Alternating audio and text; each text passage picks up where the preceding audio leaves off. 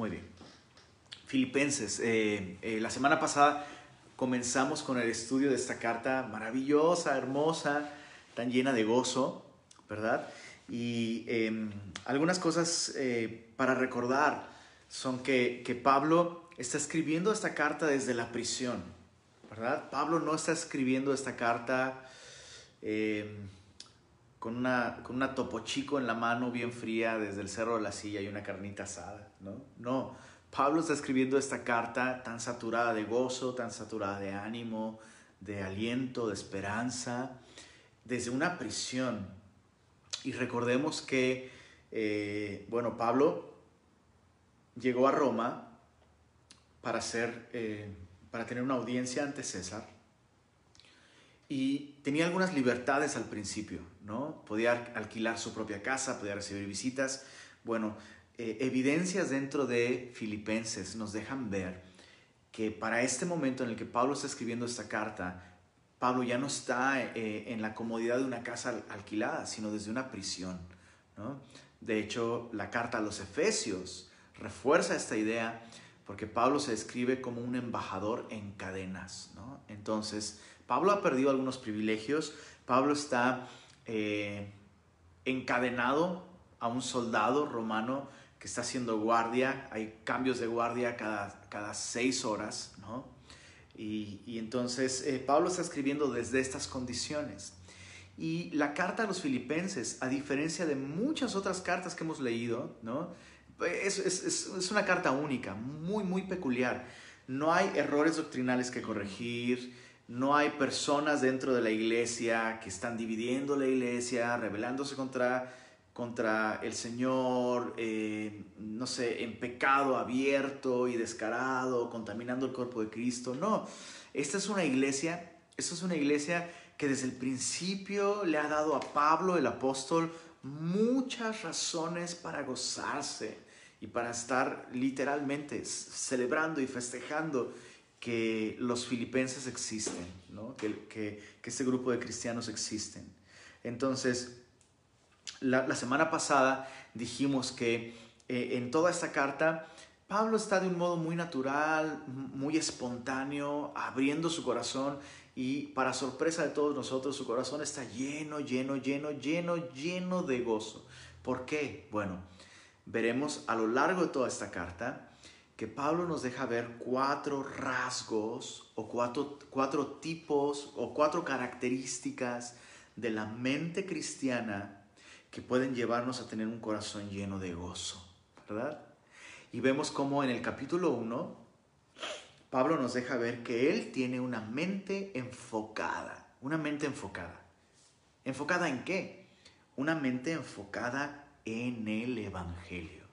Entonces, cuando nuestra mentalidad se enfoca en el Evangelio, podremos tener gozo. ¿no? Lo primero que nos dejó ver que Pablo tiene una mente enfocada en el Evangelio es que Pablo está enfocado en la comunión en el Evangelio. Es lo que vimos la semana pasada en los versos 1 al 11, versos 1 al 11. Vimos cómo Pablo, su mente está enfocada en el Evangelio y en los versos 1 al 11 nos deja ver que su mente está enfocada en la comunión en el Evangelio. Está lejos de sus amigos, no los ha visto, no sabe cuándo los podrá ver, pero Pablo dice, hey, Doy gracias a Dios siempre que me acuerdo de ustedes. Y los lleva en, sus, en su memoria, los llevan en el corazón, estando persuadido de esto, dice Pablo, que el que comenzó en ustedes la buena obra la perfeccionará hasta el día de Jesucristo. ¿no? Me encanta cómo Pablo descansa. Como ministro, Pablo descansa en que es Dios el que comenzó la obra, no es Él. Realmente no es Pablo el que comenzó la obra. Es Él, es Dios, es Jesús. Y entonces el que comienza la obra, Él la perfecciona, Él la termina, Él la concluye, Él la sostiene. Por eso Pablo puede descansar. Oye, Pablo, ¿no estás preocupado de que ahora no puedes estar? No pueden reunirse, no pueden reunirse presencialmente, no te puedes reunir con, los filipenses. ¿Qué va a pasar? La obra se va a caer y, y ¿Y ahora quién los va a motivar a leer sus Biblias? ¿Y cómo van a estar? Y algunos se van a alejar. Pablo dice, mira, al que el Señor lo trajo por su gracia, el Señor lo sostiene por su gracia. No me necesitan. El que comenzó la buena obra la perfeccionará. Ya estoy predicando sobre lo, de la semana pasada, perdón, pero es que hay tantas cosas que siempre se me quedan en, el tintero y esa fue una de ellas, ¿no? Entonces Pablo recuerda eh, a los filipenses con gozo porque aún tiene comunión con ellos a través del Evangelio y aprendimos que eh, la evidencia de comunión y de amor más real es la oración. Yo no puedo decir que tengo comunión con una persona si yo no oro por esa persona. Puedo, puedo tener carnitas asadas con ellos cada semana, pero si yo no estoy orando por ellos, si yo no estoy llevando eh, sus necesidades, sus desafíos, sus pruebas, sus tentaciones, sus gozos, sus peticiones en oración, eso no es comunión. Eso no es comunión. No le llames comunión. No le llames comunión. Ni digas que amas a una persona si no oras por esa persona. Entonces Pablo, Pablo tiene comunión de verdad. una comunión que las, que las cadenas no pueden impedir. Una comunión que una pandemia no puede impedir. Una comunión que el confinamiento no puede impedir. ¿Cuánto nos habló el Señor, verdad? La semana pasada. Bueno, el tema de hoy, continuando con una mente enfocada en el Evangelio. Ahora Pablo nos deja ver que su mente está enfocada en el Evangelio porque su mente está enfocada en el progreso del Evangelio. Y eso lo veremos en los versos 11 al 18, de un modo muy sencillo. Quisiera leerlo y después ir extrayendo algunas gemas de aquí. Dice, eh, perdón, dije desde el verso 11, no, desde el verso 12 hasta el verso 18. Pablo tiene una mente enfocada en el Evangelio buscando el progreso del Evangelio. Dice así, verso 12. Quiero que sepáis, hermanos, que las cosas que me han sucedido han redundado más bien para el progreso del Evangelio, de tal manera que mis prisiones se han hecho patentes en Cristo, en todo el pretorio y a todos los demás. Y la mayoría de los hermanos, cobrando ánimo en el Señor, con mis prisiones, se atreven mucho más a hablar la palabra sin temor. Algunos, a la verdad, predican a Cristo por envidia y contienda, pero otros de buena voluntad. Los unos anuncian a Cristo por contención, no sinceramente, pensando añadir aflicción a mis prisiones, pero los otros por amor, sabiendo que estoy puesto para la defensa, esta palabra defensa es apología, para la defensa del Evangelio. ¿Qué pues? Que no obstante, de todas maneras, o por pretexto o por verdad, Cristo es anunciado y en esto me gozo y me gozaré aún. Qué maravillosa eh, porción de esta carta. Es, es bastante evidente que los filipenses al saber las condiciones en las que estaba Pablo, Pablo le, llama aquí, dice en el verso 12, las cosas, verso 12, quiero que sepan hermanos, que las cosas que me han sucedido han redundado más bien para el progreso del Evangelio. Pablo le llama de un modo muy, em, ¿cómo decirlo?, muy resumido las cosas que me han sucedido. Ellos se enteraron, los filipenses se enteraron de las cosas que le habían sucedido.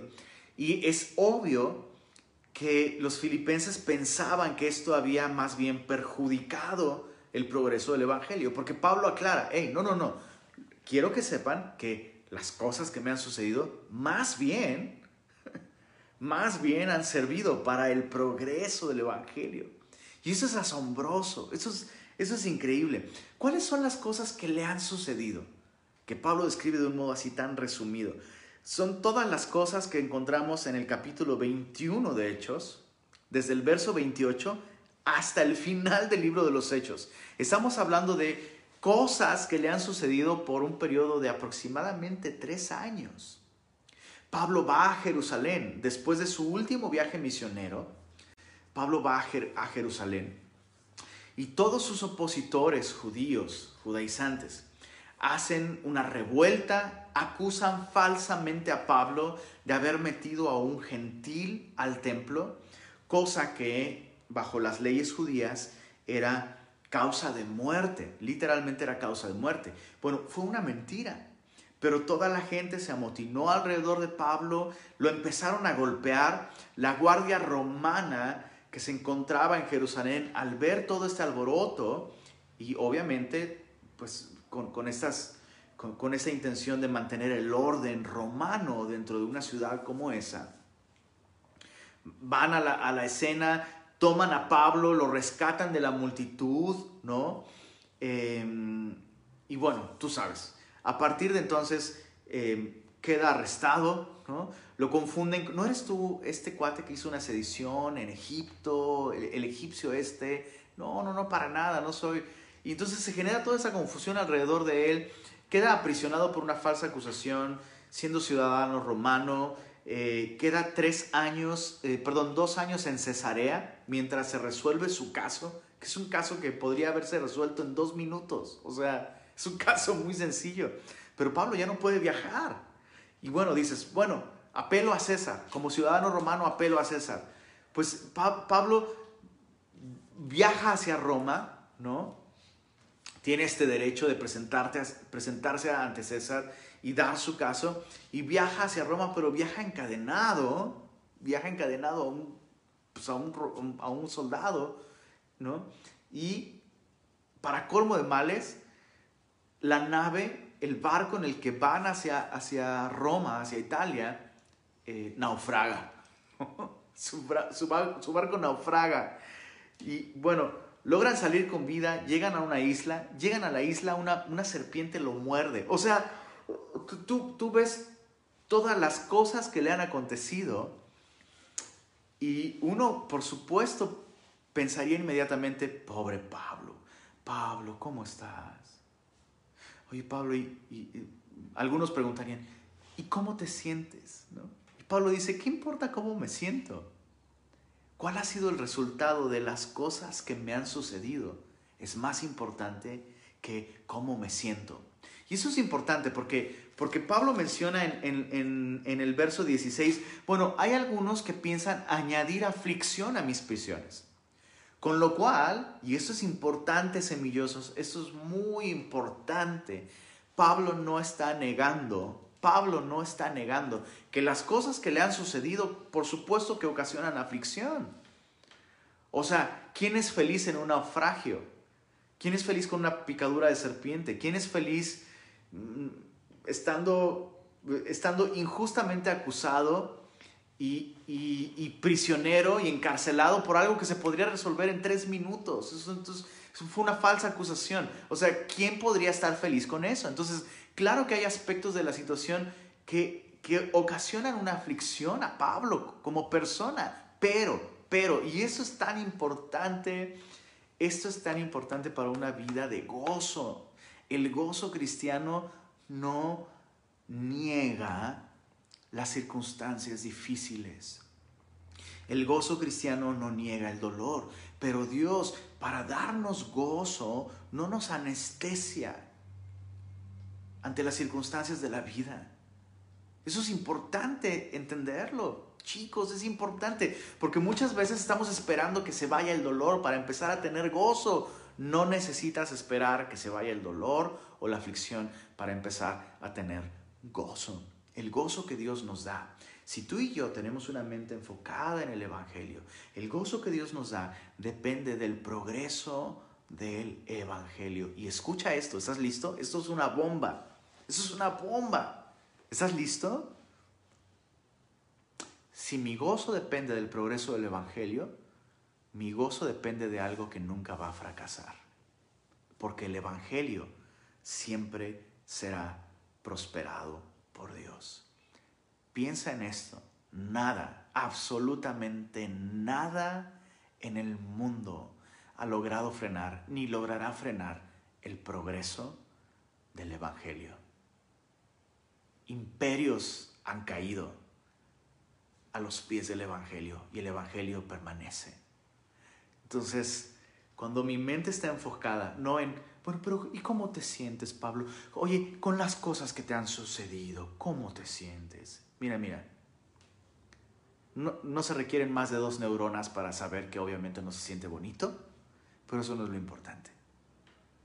Mi mente no está enfocada en lo que siento. Mi mente está enfocada en cuál ha sido el resultado. En qué han resultado las cosas que me han acontecido en el progreso del Evangelio. Me gozo en eso. Punto. Me encanta. Me encanta porque pensando en todo esto, ¿no? En cómo el cristiano es capaz de experimentar gozo aun cuando los vientos son contrarios, ¿no? Estaba, estaba meditando, investigué esto porque vino a mi memoria, vino a mi memoria que alguna vez escuché que los veleros, ¿no? Estas embarcaciones que, tienen, pues, por supuesto, pues tienen, tienen sus velas, ¿no? Alguna vez escuché que los veleros no determinan la dirección que llevan por la dirección del viento. O sea, un velero no va en la dirección en la que el viento sopla. La dirección de un velero no se determina por la dirección del viento, sino por la orientación de sus velas. Y estuve investigando y resulta que sí, es una cosa impresionante. Es una cosa increíble. Pero uno pensaría, ¿no? Pues para donde sopla el viento, para allá va el barco. Uno pensaría que eso es así, pero no es así. Resulta que dependiendo de cómo orientas las velas del, del velero o del barco, el, barco puede ir en, una dirección, incluso, incluso puede ir en, una dirección contraria al viento. A, través de técnicas de zigzagueo y es todo un rollo, pero el punto es que el punto es que el, el velero solo necesita que sople viento. La orientación de las velas determina la dirección que va a llevar la nave. Y es lo mismo con, con Pablo y es lo mismo con nosotros. Yo no necesito circunstancias que soplen en cierta dirección. Cuando, bueno, si las circunstancias soplan a, favor del gozo, entonces tengo gozo. No, un cristiano puede ir en dirección al gozo, aun cuando las, el, el viento de las circunstancias sopla en dirección contraria. Volvamos a leer lo que dice Pablo. Quiero que sepan Filipenses 1:12, hermanos, que las cosas que me han sucedido, me encanta, el naufragio, una acusación eh, falsa, la mordura de la serpiente, tres años perdidos, dirían unos, no, no, no, las cosas que me han sucedido han redundado más bien para el progreso, progreso del Evangelio. La palabra progreso que Pablo usa aquí Procopen, procopen en griego. Suena como a medicamento, ¿va? Me da, me, eh, da procopen jarabe, por favor. ¿no? Eh, es un término militar que nos habla de un equipo militar que va abriendo camino a las tropas al conquistar nuevo territorio. Entonces lo que está diciendo Pablo es, mira, Dios ha usado estas situaciones que, que nadie previó para llevarnos a conquistar nuevo territorio para Cristo, para llevarnos a donde nunca hemos ido, para llevar el Evangelio. ¿Qué es lo que usó Pablo? Perdón, ¿qué es lo que usó Dios para el progreso del Evangelio? Las circunstancias adversas de Pablo. Las circunstancias adversas de Pablo. Dice Pablo, de tal manera que mis prisiones se han hecho patentes en Cristo en todo el pretorio y a todos los demás. Y la mayoría de los hermanos, cobrando ánimo en el Señor con mis prisiones, se atreven mucho más a hablar la palabra sin temor. Entonces Pablo dice, mira, las cosas que me han sucedido nos han llevado a conquistar nuevo territorio en dos frentes. Por un lado estamos, estamos alcanzando a aquellos que nunca habían escuchado el Evangelio. Y por otro lado, Aquellos que nunca se habían atrevido a hablar la palabra, ahora se animan mucho más a hacerlo sin temor. Y dice Pablo, y ninguna de estas dos cosas estarían sucediendo si no estuviera yo aquí encadenado. ¿Imaginas lo que habrá sido para los soldados romanos que se encargaban de vigilar al apóstol, esta guardia que cambiaba cada seis horas? ¿Te imaginas un soldado romano encadenado a un hombre que ora sin cesar. ¿Te imaginas encadenado a un hombre que recuerda a otros con gran gozo? ¿Te, imaginas a un soldado encadenado a un hombre que está dictando estas mismas palabras? Gozaos en el Señor, gozaos siempre. Y ese soldado ha visto a este hombre con gozo en situaciones y circunstancias en las que ninguna otra persona ha tenido gozo. Yo imagino a estos soldados peleándose, peleándose con sus compañeros. Por, ándale, déjame dobletear turno. La otra vez me tocó el cambio de, turno justo cuando estaba dictando Filipenses 3 en lo más bueno, ¿no? Me, me imagino a estos hombres literalmente conquistados, conquistados por el mensaje del Evangelio que a Pablo le daba tanto gozo. Piensa en esto.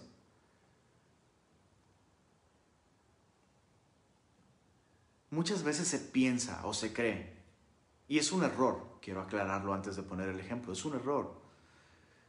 Pensar que un cristiano que no tiene problemas, que siempre tiene, que, sus problemas son, no sé en qué gastar el dinero, nunca me enfermo, ¿no? Como que se cree que esta imagen de este cristiano que, así, mira cuánto Dios me ha bendecido y tengo mucho dinero y nunca me enfermo y tengo todo, ¿no? No, yo nunca tengo problemas, mi Dios me bendice. O sea, como que se cree que esa versión de cristianismo es la que puede atraer al mundo. Pero ¿cuál de estas dos versiones te da más? Te atrae más. O sea, bueno, este cristiano dice que, dice que tiene gozo porque nunca se enferma, porque nunca tiene problemas económicos, ¿no? O sea, esa versión del gozo la puedes conseguir en el mundo. ¿Se entiende? O sea, el Dios de ellos les da gozo sanando sus enfermedades. Pues si este doctor puede sanarme de esa enfermedad, ¿para qué necesito a su Dios? ¿Se entiende? Pero ahora piensa en esta otra versión. Este hombre, esta mujer, este joven, pueden tener gozo. Su Dios es capaz de darles gozo, aún en medio de enfermedad. El Dios de ellos no necesita que ellos estén sanos para tener gozo. El Dios de ellos no está limitado a que ellos tengan recursos económicos abundantes para tener gozo. El Dios de ellos puede darles gozo aún en circunstancias en las que cualquier otra persona del mundo estaría completamente desesperada. Quiero saber de ese Dios. ¿Por qué tienes un gozo así? Y entonces las verdades del Evangelio cobran un peso mucho mayor porque entonces este hombre verdaderamente cree. Oye, este hombre verdaderamente cree en la vida eterna. Este hombre verdaderamente cree que el vivir es Cristo y que el morir es ganancia. Imagínate a un hombre encadenado, un hombre no cristiano, encadenado a un hombre como Pablo, que su gozo se encuentra no en sus circunstancias, sino en el progreso del Evangelio. Pregunta. ¿Les gustan las preguntas que hace su pastor? ahí, te va, ahí te va una pregunta. ¿Qué tipo de impacto tendrías tú sobre la guardia del palacio si estuvieran encadenados a ti? Déjame contextualizarlo más a tiempos de COVID. Tu familia está encadenada a ti en esta cuarentena. ¿Qué impacto has tenido en tu familia en esta cuarentena? los estás ganando para el Evangelio, para Cristo. Estás haciendo que abunde el gozo en tu casa. Eres una persona que eres, eres un conducto de gozo para otros. Tu mente enfocada en el Señor, en la comunión cristiana, en el avance del Evangelio, anima a otros también. O sea, en el caso de Pablo, evidentemente sus circunstancias eran únicas, ¿no? su, caso, su caso era tan peculiar y tan importante. O sea, su caso había llegado a César. Y ahora César y sus consejeros tienen que, tienen que estudiar las doctrinas de esta nueva secta o religión llamada cristianos. Entonces ahora, ahora César y, y, todos sus consejeros están estudiando las verdades básicas del Evangelio para poder juzgar a este cuate. ¿no? ¿Cómo, fue esto? Escucha esto. Pablo pudo haber convertido este caso en algo que tenía que ver con sus derechos como romano. Pero Pablo no se está defendiendo a sí mismo. Eso, eso es súper clave. Pablo no está ante César para defenderse a sí mismo. Lo vimos en el verso 16. Perdón, en el verso 17 dice Pablo, estoy puesto para la defensa, la apología del Evangelio. Pablo no está ahí para defenderse a sí mismo, Pablo está ahí para presentar y defender el Evangelio. En otras palabras, Pablo, en lugar de quejarse de sus cadenas, las consagró. Pablo, en lugar de quejarse de su situación, consagró su situación, consagró sus circunstancias, consagró sus cadenas para el progreso del Evangelio. ¿Cómo cambiarían tus circunstancias el día de hoy? Si las ves como oportunidades para el progreso del Evangelio. ¿Cuáles son tus cadenas el día, el día de hoy? ¿Cuáles son esas circunstancias adversas de las que cualquier persona podría quejarse, por supuesto? Pero que podrían servir para el progreso del Evangelio. ¿Y de qué manera podrían servir para el progreso del Evangelio? Piensa en todas las cosas que sucedieron mientras Pablo está, está preso.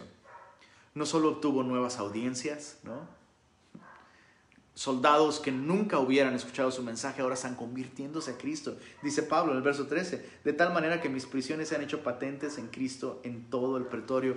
Esto es, toda la guardia, todo este grupo de soldados elite eh, de la guardia de César que se encargaban de vigilar a Pablo. Obtuvo nuevas audiencias, pero también obtuvo nuevas oportunidades para que el Evangelio saliera. Escribió como nunca las cartas de la prisión son, son cartas que nos han bendecido demasiado a nosotros el día de hoy. Es más, ¿te ha bendecido el, estudio de Efesios? El, el estudio de hoy, Filipenses. No tendríamos estas cartas si Pablo no hubiera estado en prisión. Nuevos colaboradores también. Muchos más hermanos, dice Pablo, cobrando ánimo en el Señor con mis prisiones, se atreven mucho más a hablar la palabra del Señor. Nuevas audiencias, nuevas oportunidades, nuevos colaboradores. Si tú y yo estamos enfocados en el progreso del Evangelio, podemos consagrar nuestras situaciones o circunstancias adversas y conseguir estas nuevas cosas. Nuevas audiencias, nuevas oportunidades, nuevos colaboradores. Piensa, ¿qué nuevas audiencias me está llamando el Señor a alcanzar con el Evangelio en, en tiempos como estos? Tal vez esas nuevas audiencias, ojo, Tal vez esas nuevas audiencias son tus propios hijos. Es la gente que está en tu casa. El día de ayer, eh, no, eh, perdón, el día de antier tuvimos escuela para padres. Estuvo de invitado mi pastor, el pastor Fermín Cuarto. Y, y dijo algo que a mí me impactó muchísimo y es muy cierto. Dijo acerca del Evangelio, ¿qué tenemos más valioso? Que el Evangelio. O sea, ¿qué cosa podríamos tener nosotros como cristianos que sea más valioso que el Evangelio? Nada. Y hizo esa pregunta. Bueno, ¿por qué no darle, por qué no dar lo más valioso que tenemos en el cielo, el Evangelio, a lo más valioso que tenemos en la tierra, nuestros hijos? No encubramos, leyendo el Salmo 78, no encubras a tus hijos el Evangelio. Encubrirles el Evangelio es como esconder de ellos un gran tesoro para que no lo encuentren. Entonces, nuevas audiencias, nuevas audiencias. Me, me, sorprende muchísimo, muchísimo, muchísimo, muchísimo el modo tan, déjame usar esa expresión, el modo tan agresivo y violento con el que Dios nos arrastró a nuestra casa. Órale, pum, a su casa, a ser cristiano allí. Y me sorprende muchísimo, muchísimo, muchísimo la manera tan violenta y agresiva con la que cristianos están huyendo de sus casas. Es que ya no aguanto. Ay, es que quiero una tarde con mis amigos y, quiero, y Dios te dice, quédate en casa. Alcanza a los que están en tu casa. Da testimonio en casa, sirve en casa. Me, me acuerdo un comentario que hacía Ibert Cruz. O sea, o sea, como, ¿por qué querrías huir de tu casa? O sea, ¿qué, qué, como cristiano, cuál sería la razón por la que ya te urge, no? Bueno, es que, es que a mis hijos, ojo, escucha esto, ¿eh? Escucha esto. Y, y, esto es algo que a mí Dios me ha hablado. Si a tus hijos les urge, les urge salir de casa, hay un problema contigo como papá. Si a tus hijos les surge salir de casa, el problema somos nosotros como papás. Lo más lógico, lo más lógico para una familia cristiana es que los más felices de que los papás están en casa serían los hijos. Ay, no queremos salir. No, ¿por qué, ¿por qué salir si estoy aquí con papá y con mamá? Las personas más hermosas del mundo, quienes más me bendicen. Ahí se los dejo de tarea. Para los que andan huyendo de casa en días como estos, además, ¿en qué cabeza cabe, por favor? Ya me prendí. ¿Dónde ya se me va el gozo? Me roban el gozo ustedes. Y digo, salieras a predicar, pero ni no, pero no, no sales a eso. Entonces, el progreso del Evangelio. Pablo está enfocado en el progreso del Evangelio. No importa para dónde sople el viento, esta orientación de su mente enfocada en el progreso del Evangelio le lleva en la dirección del gozo, aunque el, viento sea contrario. Lo segundo, que, lo segundo que nos deja ver cómo Pablo está orientado al progreso del Evangelio es que no solo Dios usa sus circunstancias, escucha esto, Dios no solo usa las circunstancias adversas de Pablo, Dios usa personas adversas con Pablo.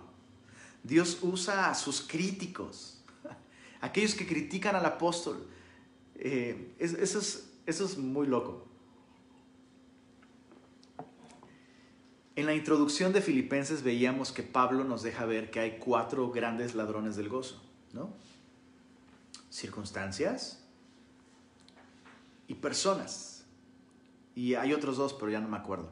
La mala memoria seguramente también es un ladrón del gozo. El afán, el afán y, la, y las posesiones, exacto. Entonces las circunstancias, las personas, las cosas y el afán. Y, ya dijo Pablo aquí, bueno, las circunstancias pueden robarte el gozo si tu mente no está enfocada en el progreso del Evangelio, pero si tu mente está enfocada en el progreso del Evangelio, las circunstancias se vuelven aliados para aumentar tu gozo, aunque tus circunstancias sigan siendo contrarias, ¿no?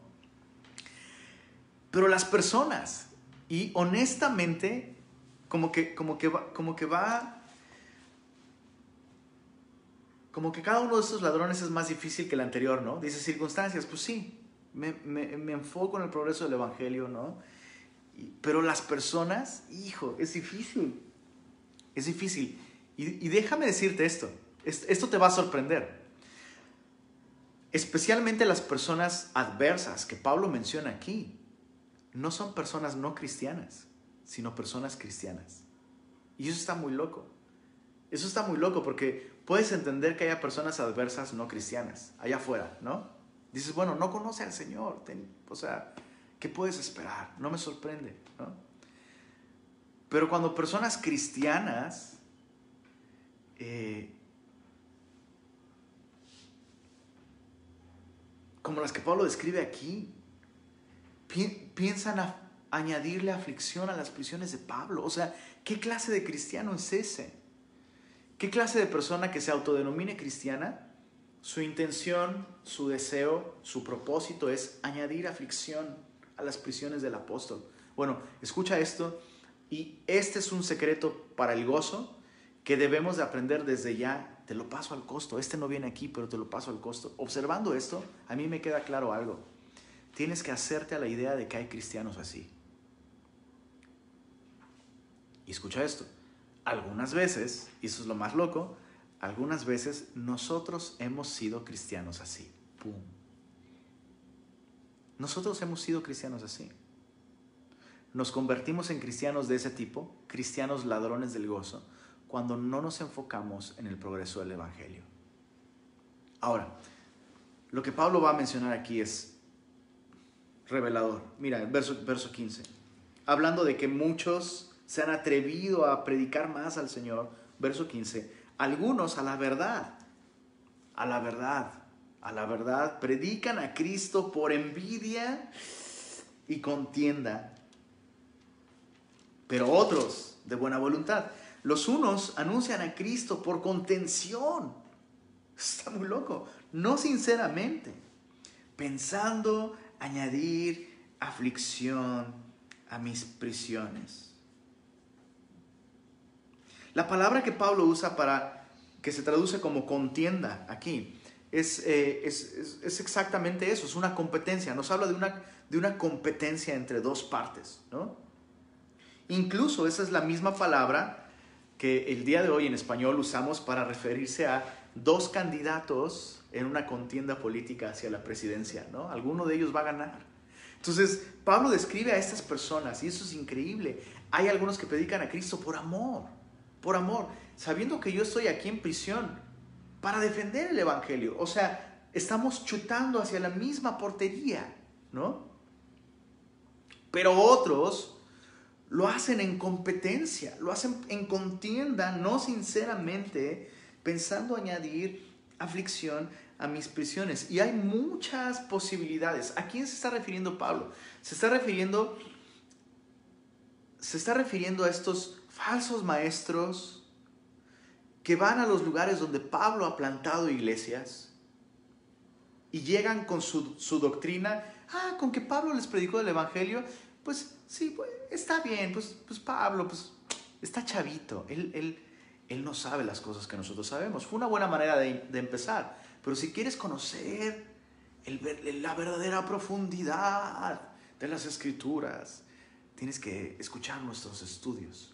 Entonces estos llegaban y literalmente devoraban el rebaño, dividían eh, a las personas, se robaban a los discípulos, los arrastraban detrás de sí mismos, ¿no? Ah, Pablo está en prisión, no puede hacer nada, pobrecito. Sí, vamos a desmoralizarlo, vamos a quedarnos con todas las iglesias que él plantó. Es posible. Es posible que Pablo se refiera a este tipo de personas. Otra posibilidad es que Pablo se está refiriendo a sus propios colaboradores. En Hechos capítulo 20, no vayas para allá, pero en Hechos capítulo 20, justamente antes de que Pablo vaya a Jerusalén, Pablo sabe, ¿qué va a pasar? No sé, pero me queda claro que yo no voy a volver a verlos.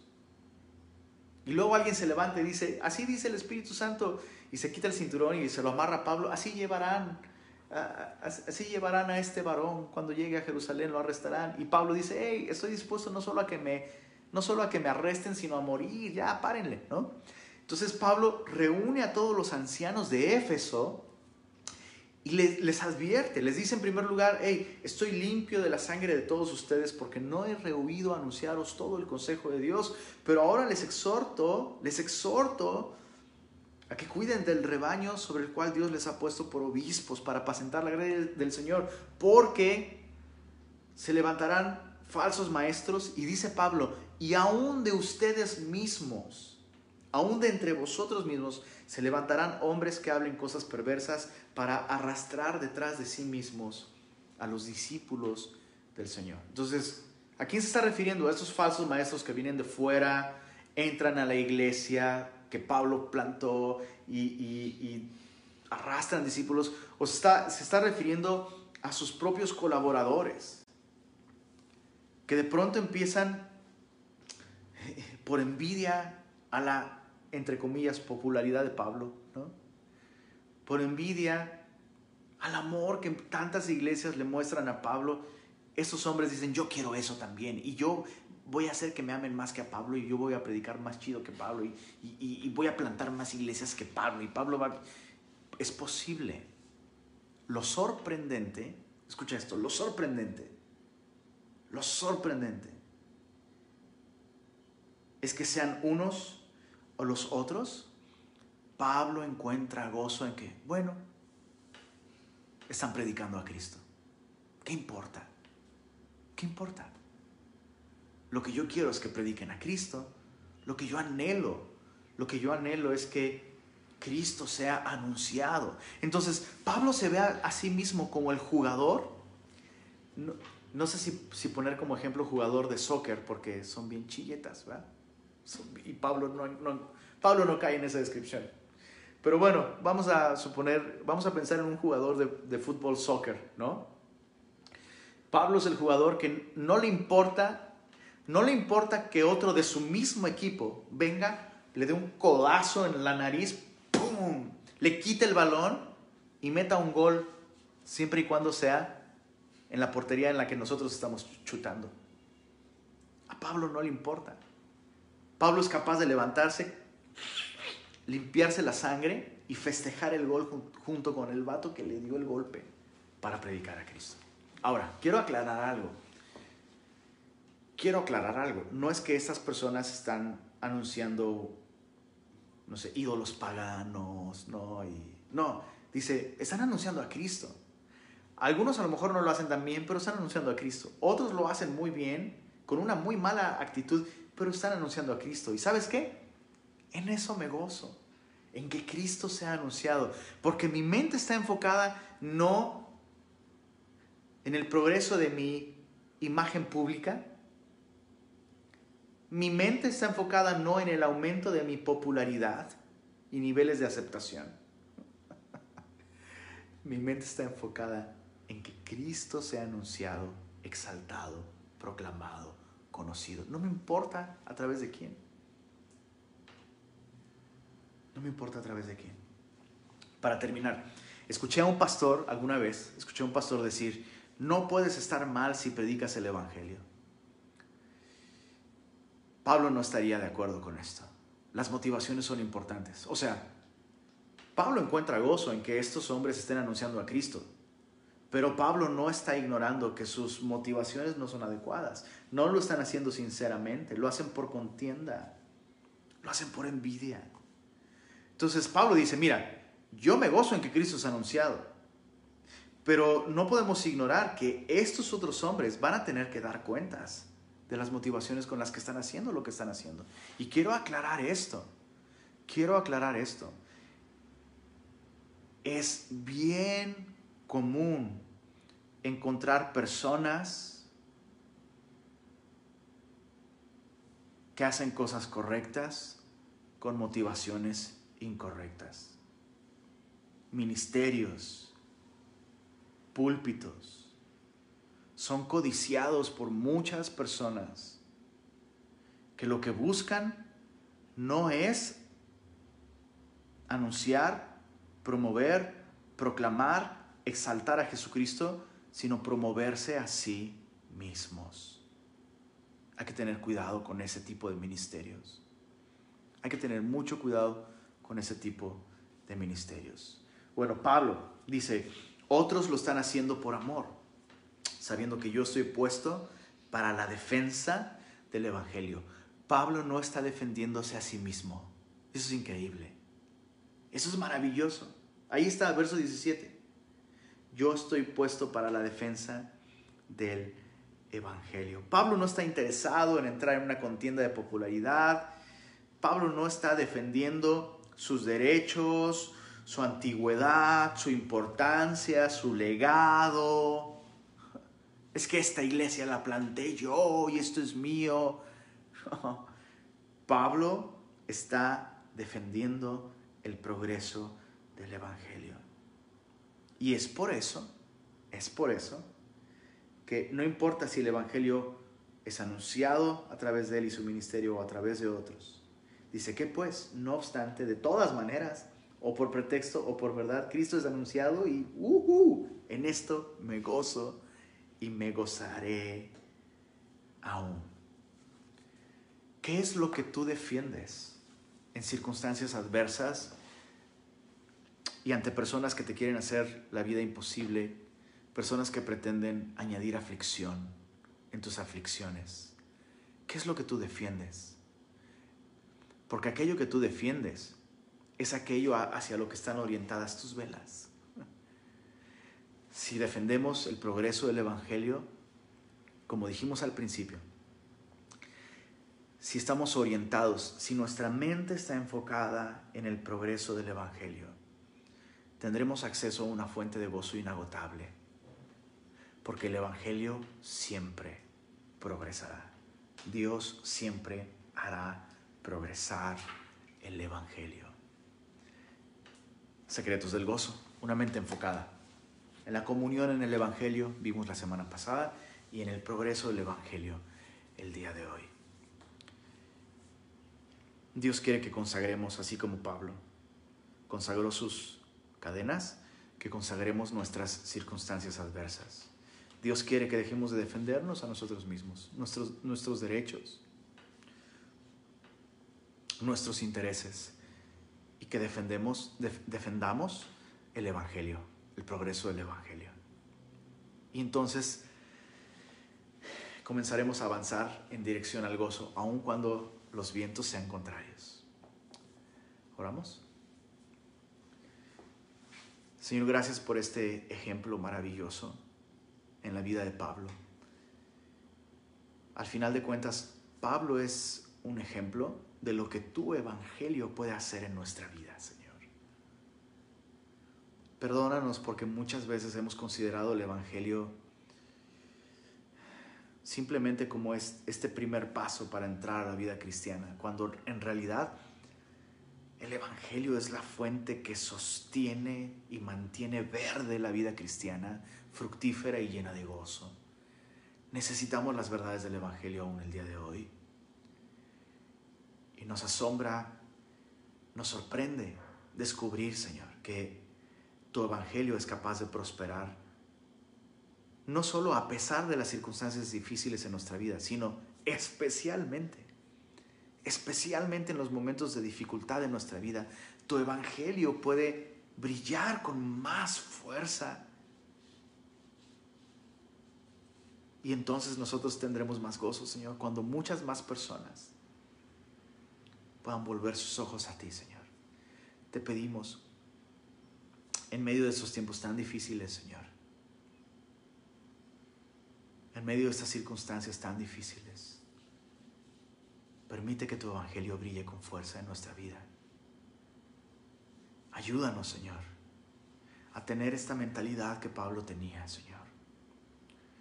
Y muéstranos de qué manera tú quieres usar las cosas que nos han acontecido, Señor, para alcanzar nuevas audiencias, Señor.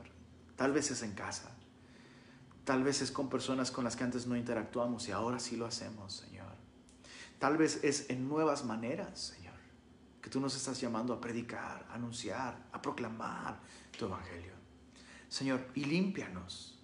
Límpianos de motivaciones impuras, Señor. No queremos no queremos ser como aquellos que, que por contención, por envidia y no sinceramente predican tu evangelio, Señor. Por favor, ayúdanos, Señor. Y ayúdanos a encontrar gozo en esto, Señor. En que tu evangelio sea proclamado. Gracias Señor por esta preciosa carta. Gracias por el gozo que tu Evangelio puede traer a nuestras vidas. En el nombre de Jesús. Amén. Amén.